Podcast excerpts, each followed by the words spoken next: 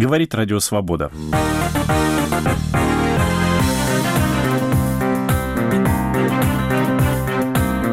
Группа академиков и членов-корреспондентов РАН потребовала лишить ученой степени министра образования России Владимира Мединского. Рейтинговое агентство «Мудиц» улучшило оценку состояния российской банковской системы. Для чего Гитлеру нужна была секретная база в Арктике?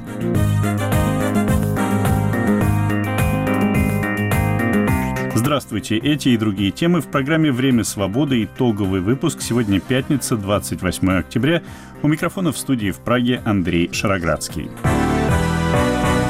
Итак, группа академиков и членов-корреспондентов Российской Академии Наук, входящих в так называемый «Клуб 1 июля», направила открытое письмо с требованием вернуться к рассмотрению диссертации министра культуры России Владимира Мединского. Члены клуба 1 июля в своем заявлении указывают, что работа Мединского по существу не может считаться научным трудом, так как основным критерием истинности и достоверности автор объявляет соответствие интересам России, право на определение которых он присваивает себе. Научный обозреватель «Радио Свобода» Сергей Добрынин обсудил эту тему с подписавшим открытое письмо членом-корреспондентом Академии наук Ефимом Хазановым. Скажите, пожалуйста, почему члены клуба 1 июля решили высказаться по поводу этой истории диссертации э, министра культуры? Почему решили написать в письме? Вообще, правильно был задать вопрос, почему другие не высказываются, может быть. Ну, потому что это выходит за, за рамки уже, так сказать, того дна, который мы уже несколько раз прошли, когда человек, который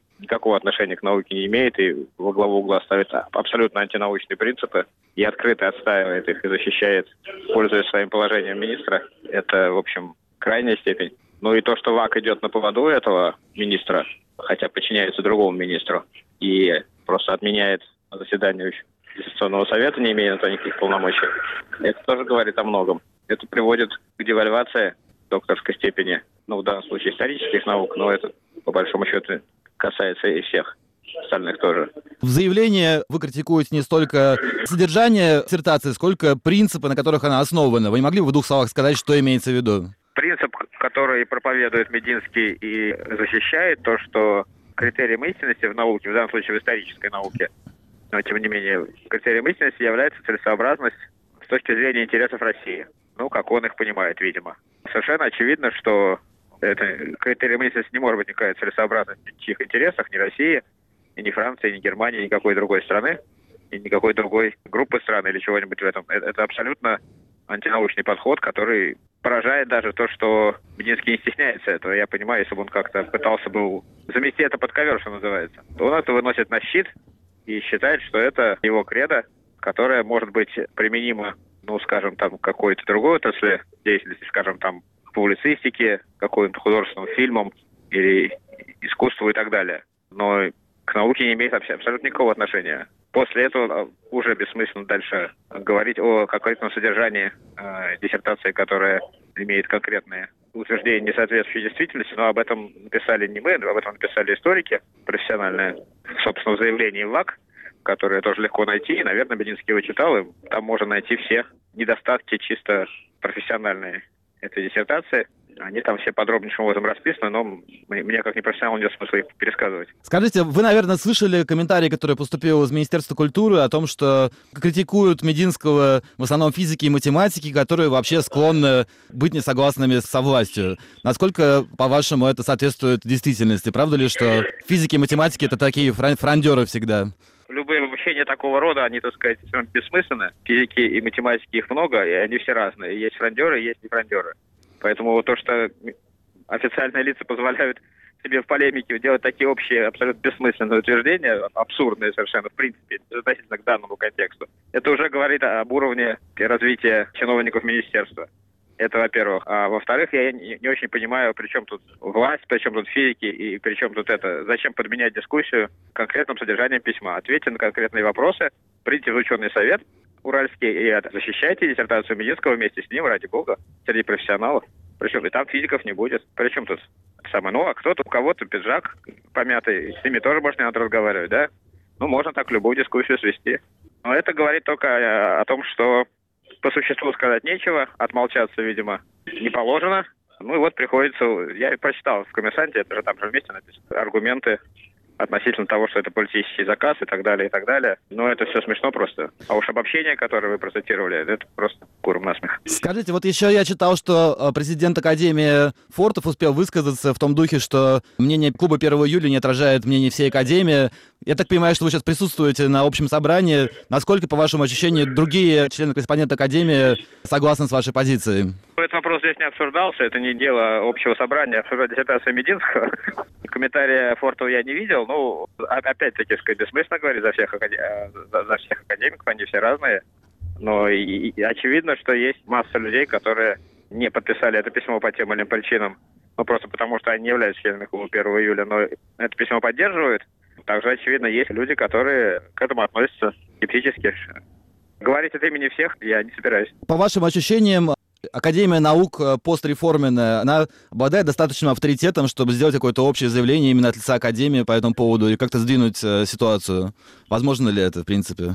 Вы знаете, мне кажется, что, ну, наверное, я бы поддержал это, но вообще говоря, поскольку конкретно случай вопиющий, но вообще говоря, не дело Академии наук обсуждать диссертацию, пусть даже докторскую, с точки зрения того, имеет она право быть докторской диссертацией или это, так сказать, бумага морания. Для этого существует формальная процедура, и если вы хотите узнать мнение других ученых, пожалуйста, напишите письмо в отделение, запрос в отделение исторических наук, и получите официальный ответ, официальное заключение. Ну вот, министерство уже полшага в эту сторону сделало, послало запрос в исторический совет, очень, кстати, авторитетный, насколько я знаю, совет.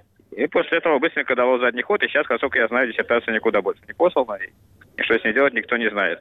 Ну, наверное, можно найти какое-нибудь место, где будет получено положительное заключение, но вряд ли это в, Академии наук.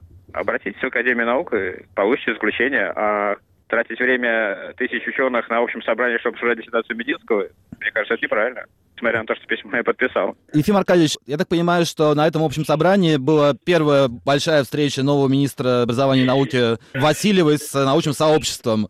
И я слышал, слышал, что некоторые люди сказали, что она произвела впечатление адекватного человека. Нет ли возможности обратиться напрямую к ней, чтобы она как-то содействовала решению этого, этого вопроса? Она действительно была на открытии вчерашнего заседания, в среду заседания, выступила с приветственным словом. Ну, там действительно это было очень краткое приветственное слово, без каких-то э, существенных утверждений. В этом смысле э, все было очень хорошо, никаких вопросов к ней, что она как там себя плохо показала. Нет, я в этом согласен. Опять-таки, понимаете, ВАК — это ее подчиненные, прямые подчиненные. И не, не нужна Академия наук, чтобы министр образования, если он министр образования, дал команду значит, вот то, что написано в этом письме, значит, навести порядок среди своих подчиненных, чтобы они не отменяли заседания дистанционных советов, не имеют никакого права, и хотя бы, чтобы все шло по процедуре. Ей это сделать, в отличие от Мединского, который это сделать не может, поскольку это другое министерство. Она это может просто скомандовать этим людям вести себя правильно. Для этого ей не нужно никаких от Академии наук указаний и чего-то. Но она этого не сделала, поэтому, ну, насколько я знаю до сих пор, поэтому она произвела плохое впечатление.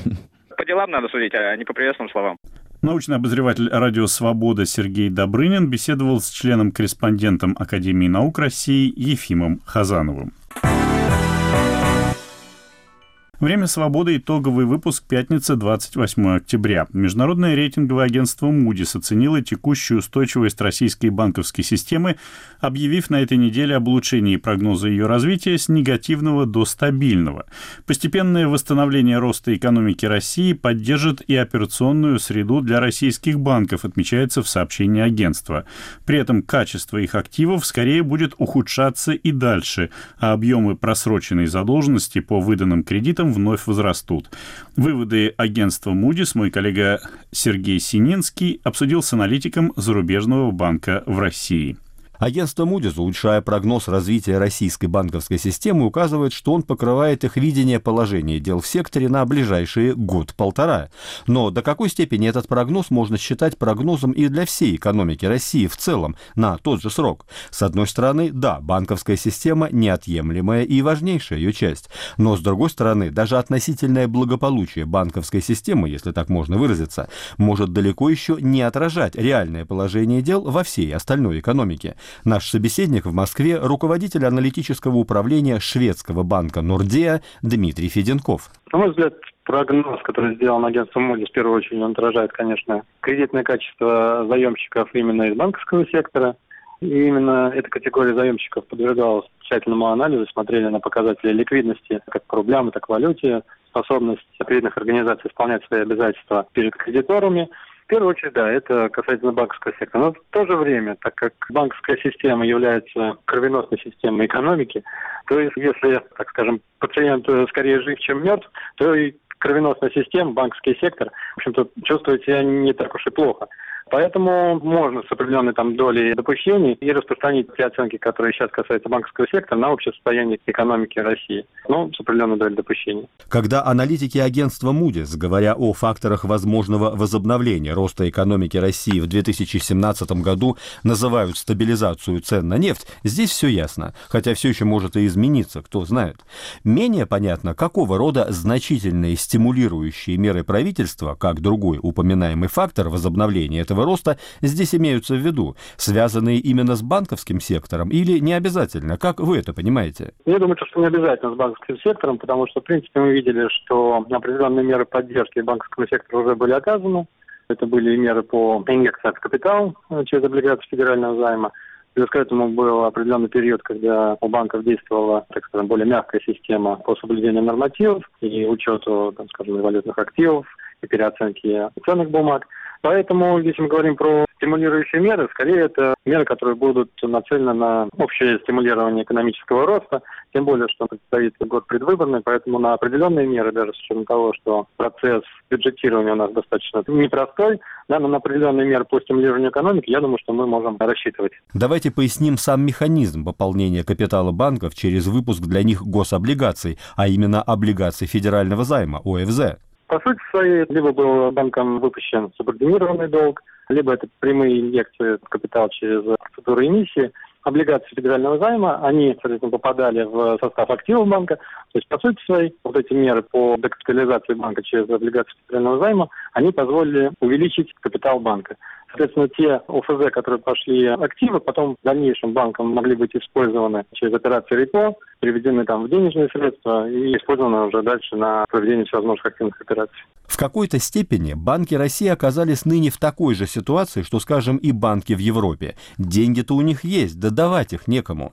Вот европейские банки и хранят их на собственных счетах в центральных банках, вместо того, чтобы кредитовать экономику. Отсюда, кстати, и возникли те самые отрицательные процентные ставки по таким вкладам, введенные тем же Европейским Центральным банком и призванные побудить коммерческие банки кредитовать компании, а не складывать свободные средства в Центральном банке. То есть из-за спада в экономиках само количество качественных, то есть реально платежеспособных заемщиков в них резко сократилось. В случае России это отчасти подтверждается и статистикой Российского Центрального банка. В целом по сектору объемы кредитования как компаний, так и частных лиц либо по-прежнему сокращаются, либо показывают рост близкий к нулевому.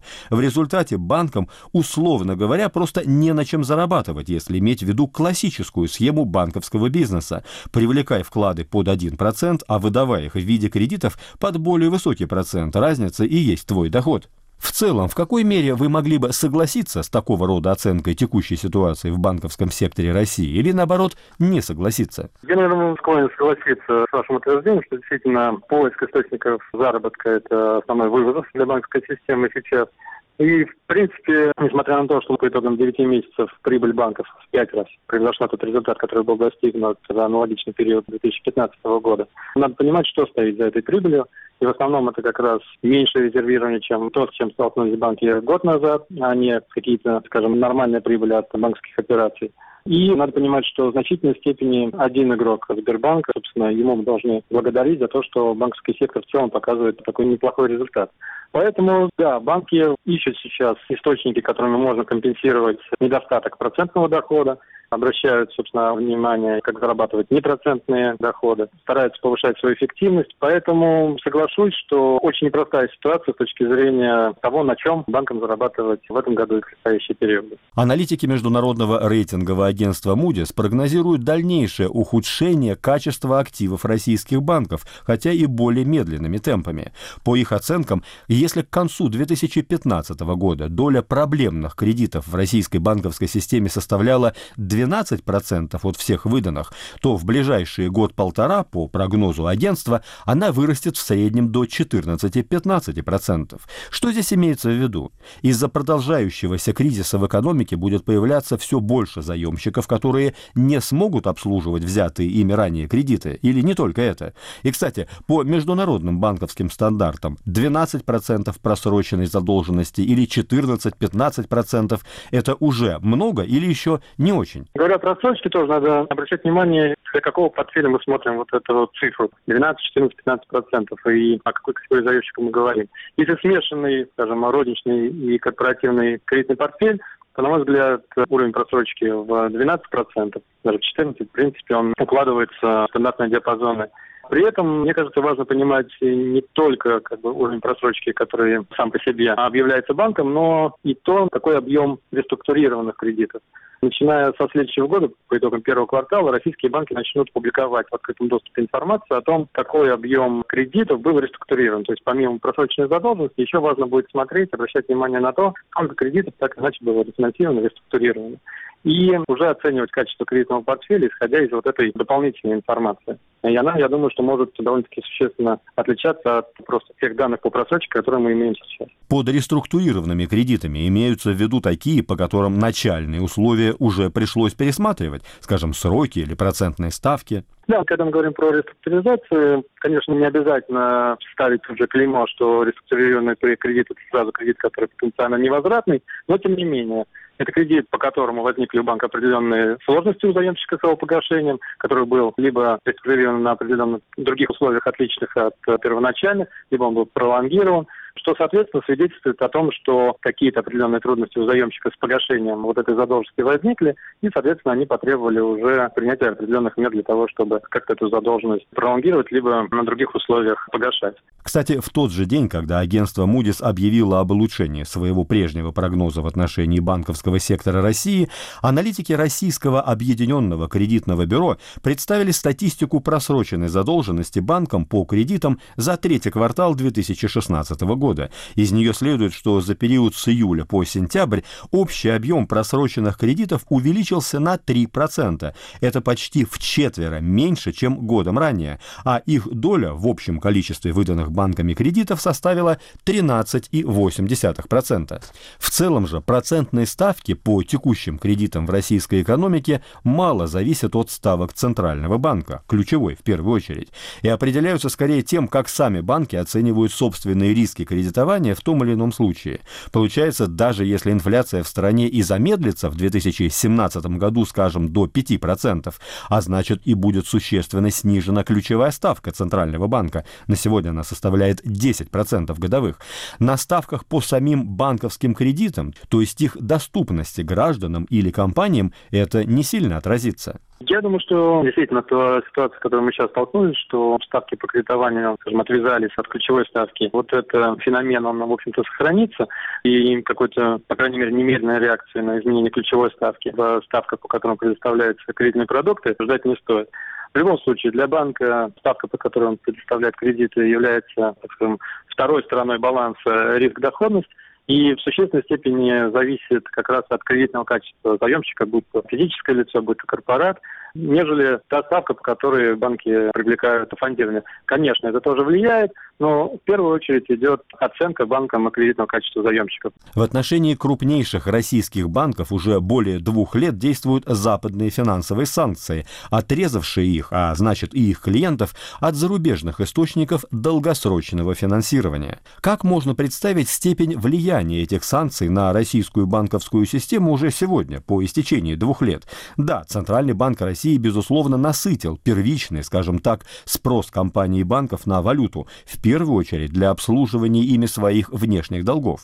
Но все же считать такие меры полноценным замещением дешевых и длинных зарубежных кредитов вряд ли можно. Ну, то, что мы видим сейчас, в целом, я бы сказал, что влияние, по большому счету, сошло на нет. Действительно, в конце 2014 года, когда санкции были введены, не только те компании, те банки, которые были включены в санкционные списки, не могли привлекать финансирование за рубежом, но фактически зарубежный рынок капитала был закрыт для любых заемщиков из России. Вот сейчас мы видим, что, в принципе, идут размещения, естественно, тех компаний, которые напрямую не поименованы в санкционных листах, другие компании и банки могут спокойно обращаться на зарубежный рынок капитала и достаточно успешно привлекать там фондирование по вполне приемлемым ценам. Поэтому я бы сказал, что влияние санкций с точки зрения именно закрытия рынка капитала для российских заемщиков, оно в данный момент сошло на нет. И, в принципе, достаточно успешно заемщики могут привлекать фондирование, если, конечно, они напрямую не поименованы в санкционных списках. Но есть и такие, которые напрямую в них называются, начиная со Сбербанка, ВТБ или Газпромбанка и заканчивая Россельхозбанком. Для них я не вижу проблем с точки зрения обслуживания для них внешних заимствований, потому что, насколько мы успели проанализировать тот запас валютной ликвидности, которым располагают банки на текущий момент, им вполне его хватит для того, чтобы обслуживать свои обязательства на протяжении ближайшего года, полутора. Даже не прибегают к инструментам рефинансирования, которые предоставляет Центральный банк. То есть с точки зрения исполнения своих обязательств они находятся в достаточно такой комфортной позиции. Спасибо. Напомню, на наши вопросы отвечал в Москве руководитель аналитического управления шведского банка Нордея Дмитрий Феденков. С Дмитрием Феденковым беседовал экономический обозреватель «Радио Свобода» Сергей Сининский. Накануне выборов президента США, которые состоятся 8 ноября, многие эксперты обсуждают, какой будет американская политика в отношении России после прихода в Белый дом нового президента.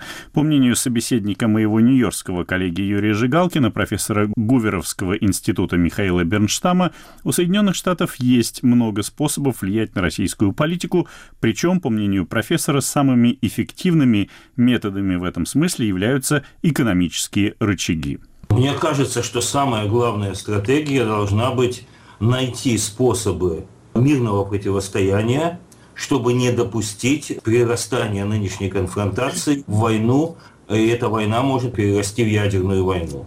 То есть самое главное – выработать в условиях новой холодной войны, как я считаю, выработать новую стратегию сдерживания агрессора. И желательно в этой ситуации использовать экономические средства, а не военные средства. Россия, в отличие от Советского Союза, будучи открытым обществом, открытой страной, открытой экономикой, страной с конвертируемой валютой, она очень сильно зависит от Запада. И Россия находится в очень уязвимом положении. Можно, с вашей точки зрения, на каких-то условиях вот договориться с нынешней Россией, договориться с Кремлем, с Владимиром Путиным? Для того, чтобы разбирать эти вопросы, я вам дам просто ссылку. В 1960 году великий американский экономист Томас Шеллинг выпустил классическую книгу «Стратегия конфликта».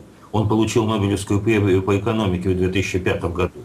И он разбирает как раз проблемы того, как враждующие страны могут договориться, а бывают такие конфликты, в которых лучший вариант – это э, такое иметь мирное враждебное противостояние, которое не переходит в э, военную конфронтацию. И он приводит примеры, скажем, берлинской блокады, когда закрыли Берлин, но самолеты летали, и советские власти э, американские самолеты не сбивали. То есть была определена черта, которую нельзя перейти. Он приводит пример химического оружия во время Второй мировой войны, которое никто не использовал, даже нацистская Германия не использовала, потому что понимали правила игры, понимали, какая, какая черта есть, и какую черту перейти нельзя, и будет дальнейшая конфронтация. Так вот, моя проблема с нынешней ситуацией в 2016 году вот какая. Я не знаю и даже сомневаюсь, насколько российское руководство понимает, что можно делать и чего нельзя. Насколько российское руководство умеет просчитывать последствия своих шагов. А насколько понимают они, что такое НАТО, что такое новые члены НАТО, что нельзя ни в коем случае совершать никакие агрессивные действия против новых членов НАТО. И поэтому моя забота как раз в том, чтобы создать вот такие всем понятные правила игры, при которых каждая из сторон знала, как другая сторона ответит на те или иные шаги, и поэтому лучше употреблять экономические меры, чем э, военные. Пока, несмотря на довольно жесткие санкции, которые уже длятся больше двух лет, Владимир Путин продолжает, грубо говоря, гнуть свою линию, доказывая правоту тех, кто говорит о долготерпении россиян. А может ли вообще демократия, которая не хочет рисковать войной, привести в чувство авторитарного лидера который не верит ни в какие красные линии или крайние черты и идет на пролом к своим целям? Самое полезное было бы э, для любой ныне следующей администрации Соединенных Штатов просто составить список очень четкий, 10-20 пунктов, и сообщить российскому руководству, что можно делать и что нельзя, и на каждый шаг, что будут делать Соединенные Штаты. Россия очень уязвима. Первое – это э, то, что Россия открытая страна. Люди могут уехать из России. Специалисты, образованные люди, профессионалы могут уехать из России. Что сдерживает, это то, что Соединенные Штаты имеют очень большие ограничения – на иммиграцию в Соединенные Штаты. Вот я бы предложил просто-напросто в одностороннем порядке для Соединенных Штатов объявить, что никакого лимита для профессиональной иммиграции из России нет. В России есть образованные люди, есть компьютерные специалисты, в Америке их колоссальным образом не хватает. Если будут уезжать из России, массово уезжать, высоко, высококвалифицированные профессиональные люди, это будет иметь долгосрочный эффект ослабления экономики России, это будет иметь колоссальный краткосрочный политический эффект, потому что все будут видеть, что люди уезжают, и в России для них нет применения. Второе – это сланцевая революция. Уже в настоящее время российская нефть и российский природный газ могут быть легко замещены. Если Россия на год уйдет со своей нефтью с рынка вообще, в одностороннем порядке, чтобы наказать Европу или наоборот эмбарго наложен. Есть достаточно нефти для того, чтобы полностью заместить Россию. В мире сейчас имеется запасов нефти в супертанкерах и в хранилищах около 5 миллиардов баррелей. Так почему вообще Западу не пригрозить Кремлю, скажем, отказом от импорта российской нефти и газа, как, кстати, предлагают некоторые американские комментаторы-маргиналы? Значит, проблема вот в чем. Цена естественно, нефти поднимется, если не будет российской нефти и газа. Но Россию надо предупредить что если какие-то шаги будут сделаны, которые Западу не понравятся, э, то можно будет отказаться. Там возникают вопросы транспортировки, но в принципе можно будет отказаться от российской нефти и газа. Такой инструмент есть. Еще одна цифра, если позволите. При цене меньше 60 долларов за баррель можно уже сейчас добыть 155 миллиардов баррелей нефти сланцевой в Соединенных Штатах. То есть это на многие годы замещает весь российский э, нефтяной и э, газовый экспорт. А есть ли что-то более, так сказать, существенное для Владимира Путина? Есть еще одна мера, о которой тоже нужно предупредить, отнестись к ней очень-очень серьезно. Я вам скажу простыми словами. Если вы держите деньги у меня в банке, не бросайте камни, не бейте окна в моем банке, я могу не вернуть вам деньги. В России сейчас вся экономика зависит от золотовалютных резервов Центрального банка России, потому что на этом держится обменный курс рубля. От обменного курса рубля зависит вся внутренняя торговля, потому что все ориентируются на этот обменный курс и важен экспорт. Так вот, что такое золотовалютные резервы э, Центрального банка? Все эти резервы находятся на компьютере Федерального резервного банка Нью-Йорка. В России имеется еще наличная валюта, но эта наличная валюта вся находится в московских отделениях западных банков. В основном, То есть вы, профессор, хотите сказать, что у Соединенных Штатов в руках по сути, находятся золотовалютные запасы России, и Америка что может сделать? Надо предупредить что вместо каких-то военных мер просто будут наложены санкции на Центральный банк России. Как только это происходит, сразу же оказывается, что э, Центральный банк России не может продать свои облигации, потому что Нью-Йоркский федераль, Федеральный резервный банк Нью-Йорка не будет проводить эти операции. Американские, британские и французские и немецкие банки не э, выдадут эту валюту Центральному банку России, все это под санкциями, и все. 270, 279 миллиардов долларов валютных сбережений у россиян, у домохозяйств, у предприятий. А, они их не смогут вынуть, потому что у российских банков этих денег нет. Они получают это у своих э, корреспондентов банков из других стран. Банки рушатся. То есть вы, по сути, предлагаете э, западным банкам, Соединенным Штатам отрезать доступ России к западной валюте. Я предлагаю предупредить. Этого делать не нужно. Никто не заинтересован в обвале российской экономики. Как только рубль падает, сразу возникает черный рынок, предприятия, как в 1991 году, переходят на бартер, возникают очень большие проблемы. Но предупредить, что это не военная мера, имеется в арсенале Соединенных Штатов и Запада, совершенно необходимо. Я не знаю, если там люди, которые понимают, каком серьезном положении они находятся и насколько уязвимы они в экономическом и финансовом отношении. Но это им надо объяснить. Это был профессор Гуверовского института Михаил Бернштам. С ним беседовал нью-йоркский корреспондент «Свободы» Юрий Жигалкин. Израильский информационно-новостной портал Инет и газета «Идиота Хронот» опубликовали давно анонсированную первую часть списка имен политиков и других граждан Израиля, которые в 70-е и 80-е годы прошлого века сотрудничали с КГБ СССР. Это люди из так называемого архива Митрохина, набора секретных документов, который тайно вывез из России в Великобританию в 1992 году, бежавший в Лондон отставной высокопоставленный сотрудник КГБ полковник Василий Митрохин Митрохин. В списках фигурируют депутаты израильского парламента, дипломаты, инженеры, общественные деятели и журналисты. В 1993 году британские службы MI5 и MI6 передали списки с именами бывших и действующих израильских агентов КГБ в общую службу безопасности Израиля Шабак. Они были засекречены, но сейчас их анализирует журналист-идиот Охранот Ронин Бергман. Среди названных им громких имен из архива Митрохина три бывших депутата Кнессета от прокоммунистической объединенной рабочей партии, предшественницы сегодняшней левой израильской социалистической партии Маше Сне, Элазар Гранот и Яков Рифтин.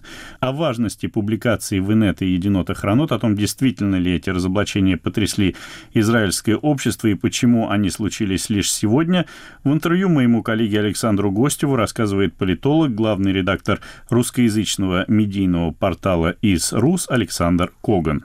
Очень неприятное ощущение того, что гора родила мышь. Нам обещали разоблачение, нам раскроют древние архивы КГБ, и мы узнаем всю подоплеку, кто, что, где, когда и так далее. Имена, которые нам дали, очень старые, очень много известных имен, в частности, тех, кого подозревали в излишней связи с СССР уже много десятилетий назад – Работа, к сожалению, которая была проведена с архивом, явно непрофессиональная или, или беглая. Автор не владеет языком оригинала. Он, по всей видимости, имеет некие проблемы с английским языком, потому что вот один из примеров, которых я пообщался со специалистами после прочтения, они смеются, что генерал Калугин, бежавший на Запад, назван в тексте губернатором, да, генерал-губернатором Ленинградской области, хотя он был заместителем главы управления КГБ по Ленинграду Ленинградской области. Если человек путает вещи такого плана, то, естественно, возникает очень много вопросов. Мы не можем знать кто на каком уровне общался с кем среди израильских руководителей. Да, все это очень туманно и очень напыщенно нам преподано. Брошено очень много имен реальных агентов, которые забрасывали в Израиль в 70-х годах, когда дали разрешение на выезд из СССР нескольким сотням тысяч евреев. Людей в основном технического склада, специалистов бронетехники, например, которые работали попали в проекты, как проект создания танка Меркава, самого известного израильского, ну, по сути единственного известного израильского танка, одного из лучших танков в мире. Были люди, которые работали в проекте по созданию самолета «Лави», который в конечном итоге США надавили и закрыли этот проект, потому что «Лави» получался немножко лучше, чем американские самолеты, которые до сих пор стоят на вооружении Израиля, США и других стран мира оценить действительно, насколько эти люди нанесли ущерб, да, какую информацию они передавали в Советский Союз, невозможно. А что касается вот трех депутатов Кнессета, так я понимаю, что их именно и считали давно агентами КГБ, нового ничего не получилось.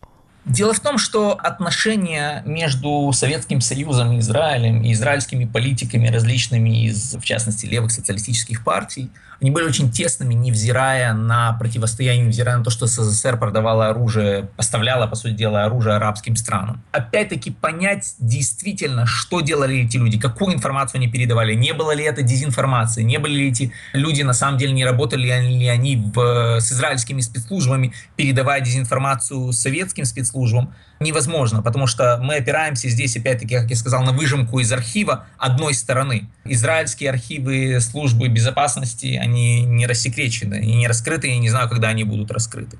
Поэтому судить реально о том, какова была роль этих людей в отношениях с Россией в передаче информации и развединформации – очень сложно. Александр, так люди, которые фигурируют в этом списке, еще живы, они действуют как политики, работают как инженеры, или половина из них уже покойники, а половина глубокие старички? Я думаю, что подавляющее большинство из них покинули уже нас, часть из них еще живая, часть из них даже вышли после отсидки из израильских тюрем за шпионаж, поэтому речь действительно идет о предании старины глубокой, скажем так.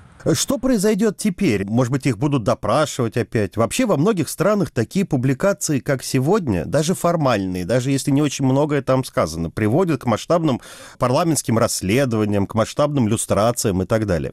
Вы имеете в виду причину, по которой, может быть, было опубликовано вот это расследование именно сегодня? Возможно, есть некая политическая причина, которая стоит за этой публикацией. Я не могу отрицать, что такой вот ответ напрашивается. В Израиле в последнее время определенные СМИ нагоняют своего рода истерию, я бы сказал. Как, например, с прибытием к нам в регион адмирала Кузнецова, российского корабля, который вот задымил весь Ла-Манш, и создается такое ощущение, что нам рассказывают, что вот близится Третья мировая война и так далее, хотя все забыли о том, что этот корабль уже находился здесь в регионе в 2012 году, и никакой Третьей мировой войны не произошло. Кое-кому не нравится, как складываются отношения Иерусалима сегодня с Москвой. И публикация такого рода, даже про события 40 и 50-летней давности, они укладываются в, в эту картину, хотя особого ущерба нанести не могут но ощущение, знаете, да, ложечки нашлись, да, осадочек остался. Точно так же уже мы уже все знаем, что это было, об этом слышали, об этом писали, не было, естественно, документальных подтверждений. И здесь, опять-таки, я повторю, документов мы не видим, мы видим пересказ перевода документов, да, причем очень сокращенный.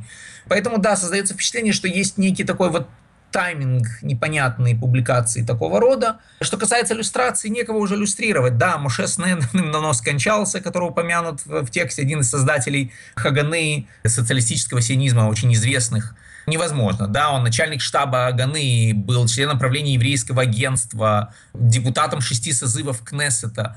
Персона такого масштаба, его ну, не обвиняют, да, согласно тексту, он передавал информацию чуть ли не с 52 года, а может быть и ранее передавал информацию КГБ. Что-либо сделать с этим человеком уже физически невозможно. Тем более, что уже его сын после этого был, Ефраим Сне, был депутатом Кнессета, он служил в армии, был генералом, очень известной персоной, был министром. Кого иллюстрировать? Иллюстрировать некого. Есть мнение, что, возможно, это еще такая игра современных политиков израильских, чтобы просто отвлечь внимание общества от внутренних, более острых, болезненных сегодняшних проблем, от там, назревающих выборов, от проблем формирования бесконечного перетасовки кабинета, от вообще личности Натаньяху, которым очень многие недовольны и так далее, чтобы пар, что называется, ушел в другой свисток. Я сомневаюсь, что публикация такого рода может каким-то образом отвлечь внимание публики от проблем ныне существующих в Израиле. Тем более, учитывая тот факт, что идет охранот, мягко говоря, не совсем та газета, которая бы отвлекала внимание, скажем, от нынешнего премьера и от его кабинета. Учитывая это, можно сказать, что вряд ли в Израиле кто-либо инициировал это на высоком уровне публикацию такого рода. За рубежом, возможно, есть те, кто был бы заинтересован в публикации о связи израильских политиков с КГБ. Израильские спецслужбы считаются одними из лучших в мире. Для меня, как для стороннего наблюдателя, для многих. Это удивительно, как они проморгали, тем не менее, такую активную деятельность КГБ в своей стране. Это вот удар по их репутации? Или же все было несколько сложнее, ущерб, как вы сказали, был не столь велик, и кому-то это было нужно, и что-то они знали, просто действовали по-своему о том, какой был ущерб, судить на основании этой публикации физически невозможно. Это во-первых. Во-вторых, действительно все не так однозначно, как у нас любят теперь говорить. Огромное число агентов было раскрыто. Часть переворована, часть сливала дезинформацию. Что же касается реноме израильских спецслужб, вы не забывайте, что мы говорим о том, что гигантская страна с практически бесконечными ресурсами занималась такой вот тайной войной против маленькой страны, микроскопической страны, постоянно борющейся с ежедневным террором и войнами, которые происходят раз в 7-10 лет. Поэтому у спецслужб были, скажем так, более важные цели на тот момент – Возможно, какие-то вещи спецслужбы просмотрели, но упрекать их в этом в той ситуации, в ситуации 60-х, 70-х, даже 80-х годов очень сложно. Что же касается, мы говорили с вами про сегодняшнюю ситуацию и про иллюстрации, у нас сегодня в стране есть ряд организаций, которые действуют за счет зарубежных стран. Причем действуют в открытую. Агенты влияния, по сути дела, иначе их описать невозможно. Подвергнуться иллюстрации очень тяжело. Они сегодня называются правозащитники, за ними стоят различные зарубежные крупные масштабные структуры. И получается странная ситуация. Вчерашние агенты КГБ были крепителями связей со страной трудящейся СССР, а сегодня это правозащитники. Есть сложность такого рода иллюстрации и по поводу прошлых агентов, нынешних агентов. То есть речь идет в основном о деятелях такого ярко-левого коммунистического толка. Естественно, да. Никто с правыми националистами, спецслужбы СССР с правыми националистами не работали. Вы сами сделали для себя какие-то кардинальные выводы из этой публикации, списка бывших агентов КГБ СССР в Израиле? Кардинальный вывод, он только укрепился, то есть я его делал и раньше, что, как ни странно, левые движения и партии в Израиле, по всей видимости, не могут нормально существовать и функционировать без опоры на большого брата за спиной. В те годы это был СССР, сегодня США и страны Европы. Они преследуют свои цели, используя местные структуры. С израильским журналистом Александром Коганом беседовал Александр Гостев. Сотрудники Национального парка «Русская Арктика» в ходе летнего полевого сезона исследовали немецкую секретную базу, работавшую на острове Земля Александра с сентября 1943 по июль 1944 года. В ходе исследования было обнаружено более 600 предметов, проливающих свет на деятельность этой базы. Наш петербургский корреспондент Виктор Резунков связался с руководителем экспедиции, работавшей на острове, старшим научным сотрудником Национального парка «Русская Арктика» Евгением Ермоловым. Остров Земля Александры входит в состав архипелага Земля Франца Иосифа. Немецкая обитаемая метеостанция Шац-Грабер, кладоискатель, находилась на острове примерно в 500 метрах от берега на высоте 30 метров над уровнем моря. И с моря была невидима. С ноября 1943 до июля 1944 года станция передала более 700 синаптических метеосводок. Евгений Олегович, когда немцы высадились на острове Земля Александры и когда покинули его?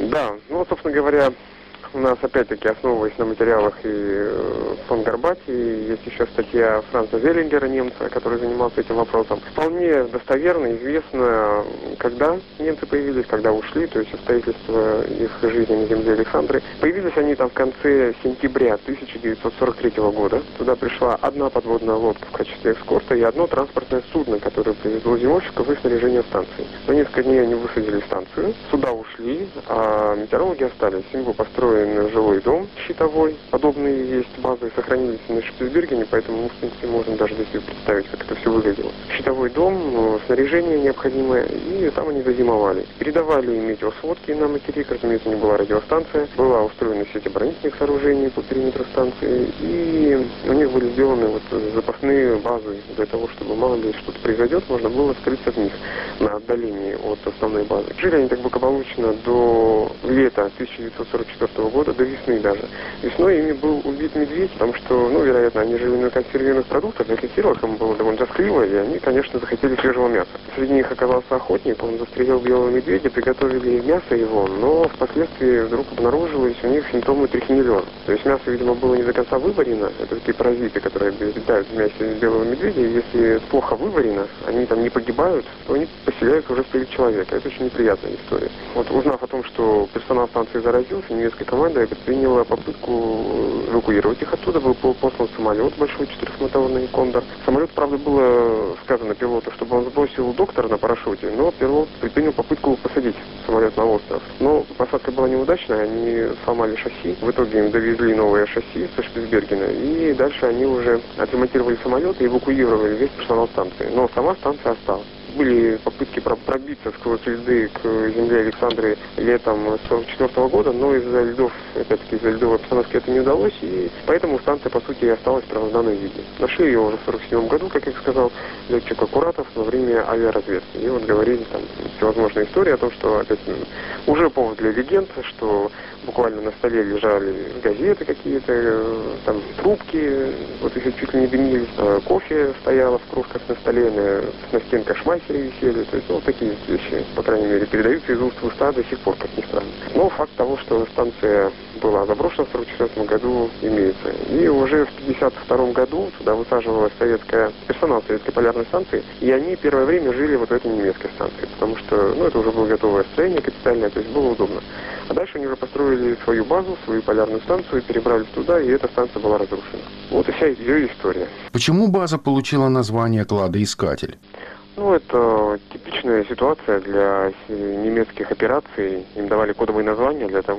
Даже в Советском Союзе было абсолютно то же самое, не только во время войны, но и после. То есть это типичная история для военных, когда дело имеет с какими-то секретными операциями.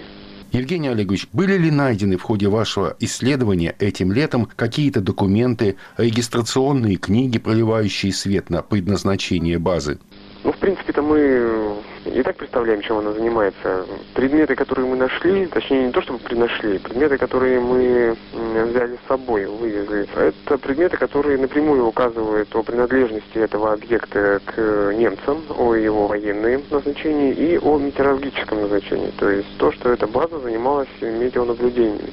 Там есть фрагменты метеозондов, есть фрагменты шаров, вот таких названных пилотов, которые, как правило, допускали в, в атмосферу для скорости ветра, для замерения давления, температуры и прочее. Там есть термометры, есть э, астрономические таблицы, которые, не разумеется, нужны при подобных наблюдениях. Есть в том числе журналы, собственноручно немцами заполненные с метеоданными. То есть, ну, вероятно, там э, такие длинные ряды цифр, то есть, вероятно, это какие-то метеонаблюдения они проводили, пока мы еще точно не разбирались. Есть, разумеется, литература просто обычная, художественная. Есть учебники по метеорологии, как ни странно, видимо, которыми они руководствовались во время своей работы. Художественная литература тоже с э, там, начала 40-х годов издания с печатями библиотеки Крикс Марина. То есть есть такие вещи, да. Ну, станция хоть и была разрушена, но, тем не менее, осталось очень много э, да, остатков, предметов, руин, каких-то фрагментов. То есть, э, во-первых, там, разумеется, очень много мусора, оставленного еще немцами же. Э, мусор, э, всякая тара всевозможная, из-под топлива, из-под консервированных продуктов. Очень много фрагментов дерева, видимо, остатки щитового дома, всевозможная древесина. Как-то лыжи, лыжные палки, какие-то предметы быта, расчески, щетки, ну вот все, что вот может привести с собой человек, и все, что может пригодиться. Одежда, разумеется, как амуниция, так и личные вещи, ну, имеется в виду военное обмундирование, фрагменты вооружения, цел, целого, вот, разумеется, оружия там нет, но вот, например, там какие-то фрагменты мин, фрагменты пулеметов, как коробки от патронов, сами гильзы от патронов, тоже или винтовок, или пулеметов тоже имеются. Вот таким образом, много аккумуляторов, радиооборудования фрагментов, всевозможные. То есть все, что может привести с собой человек, все, что ему может пригодиться для жизни. А что из себя представляет сегодня база «Кладоискатель»? Э, по сути, это сейчас уже руина. Она была разрушена целенаправленно в конце 50-х годов, уничтожена. И сейчас там остались просто места расположения жилого дома, там складских помещений, неких э, сеть оборонительных сооружений по периметру этой станции, такие огневые позиции, один ЗОД, ну вот остатки лагерей запасных еще по территории острова. Как известно, территория вокруг базы кладоискатель была заминирована. Когда и как удалось избавиться от мин? Да, дело в том, что у нас есть некоторые материалы, которые оставил зимовщик, немецкий зимовщик, который был на земле Александры с 43 по 44 год. Звали его Рудольф фон Горбати, он был метеорологом, и он составил схему станции сразу после войны, он составил схему станции с расположением э, минных полей в том числе. И потом уже в конце Советского Союза, в конце 80-х годов, эта схема была передана одной норвежской исследовательницей Арктики, звали ее Сузан Бар. Она передала эту карту, эту схему советскому правительству. И дальше, э, я не знаю судьбу, сам факт известен, потому что он упоминается в статьях, но судьба этой схемы дальше неизвестна. Единственное, могу сказать, что сейчас, по крайней мере, по территории станции можно перемещаться безопасно вполне, там, если мины и присутствуют, только, только в виде фрагментов. То есть мины заграждения ничего уже нет. Ну, тем более, что там э, были военные, они там были уже на, на протяжении более чем полувека. Так что я думаю, что если что-то и было, они уже задачились этим вопросом. Евгений Олегович, а была ли раньше какая-то информация о существовании базы на острове Земля Александры? Или вас можно назвать первооткрывателями? Ну, безусловно, информация была. Известна о ней еще с 1947 года, когда она была обнаружена во время авиаразведки архипелага. Существование станции было не секретом. Дальше уже с 50-х годов на острове жили советские полярники, военные, пограничники. Разумеется, не знали об этой станции, ходили, смотрели на нее. И немного, очень немного, но тем не менее есть в исторической литературе информация достоверная о ней.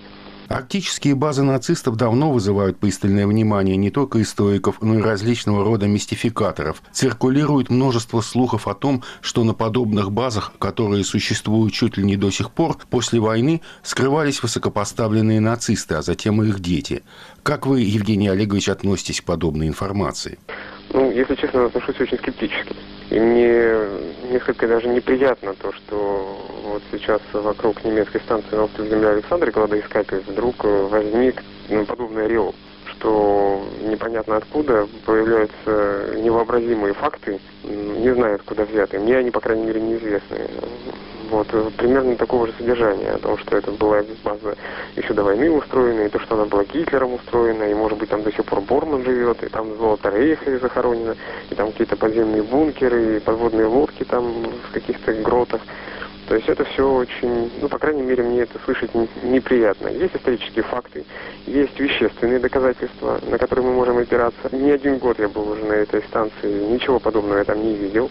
Исторические свидетельства, которые это не подтверждают. То есть э, заниматься подобным мифотворчеством, ну, по меньшей мере, наверное, неэтично, некорректно. То есть те слухи о существовании некой подскальной базы немецких подводных лодок на острове Земля Александра – это всего лишь слухи?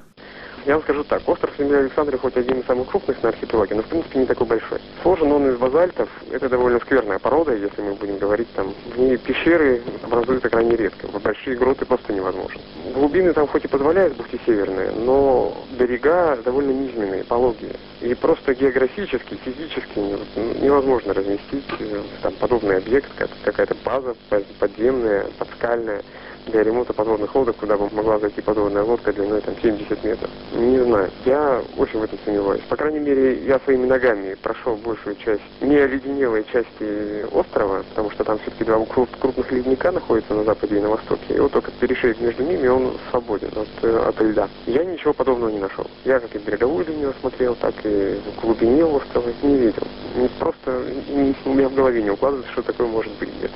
Евгений Олегович, какие, если не секрет, работы сегодня ведутся на земле Александры в рамках растущего интереса не только военных, но и ученых в целом к Арктике? Будущее это, наверное, будет интересно, потому что опять, видите, возвращаются туда и военные, опять возвращается наука. Военные в качестве военной базы большой, которую сейчас стоит Министерство обороны. Наука в качестве национального парка Русская Арктика, у которого там есть свой круглогодичный стационар теперь.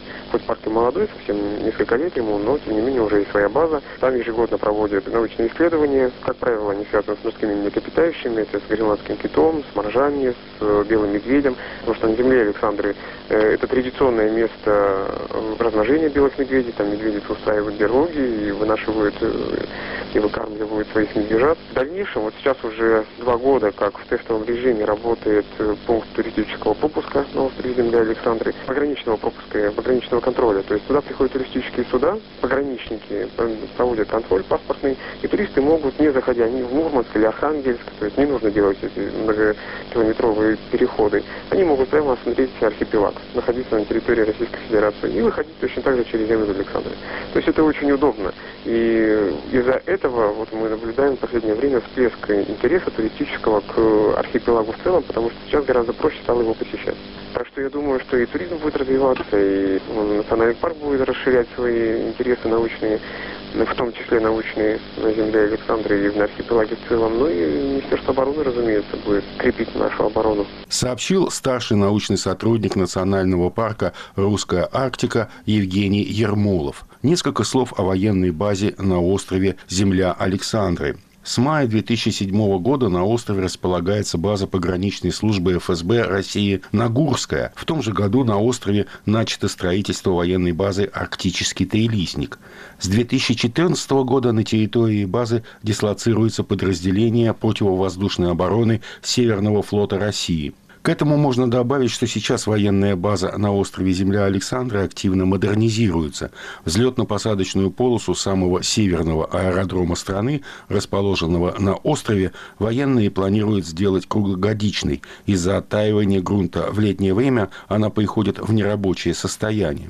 После модернизации полоса позволит принимать истребители Су-34 и МиГ-31, а также заправщики Ил-78. Кроме того, почти в три раза с 5 тысяч до 14,5 тысяч квадратных метров, на острове увеличится площадь административно-жилого комплекса замкнутого цикла, а значит и возрастет число находящихся там военнослужащих. Виктор Изунков, Радио Свобода, Санкт-Петербург.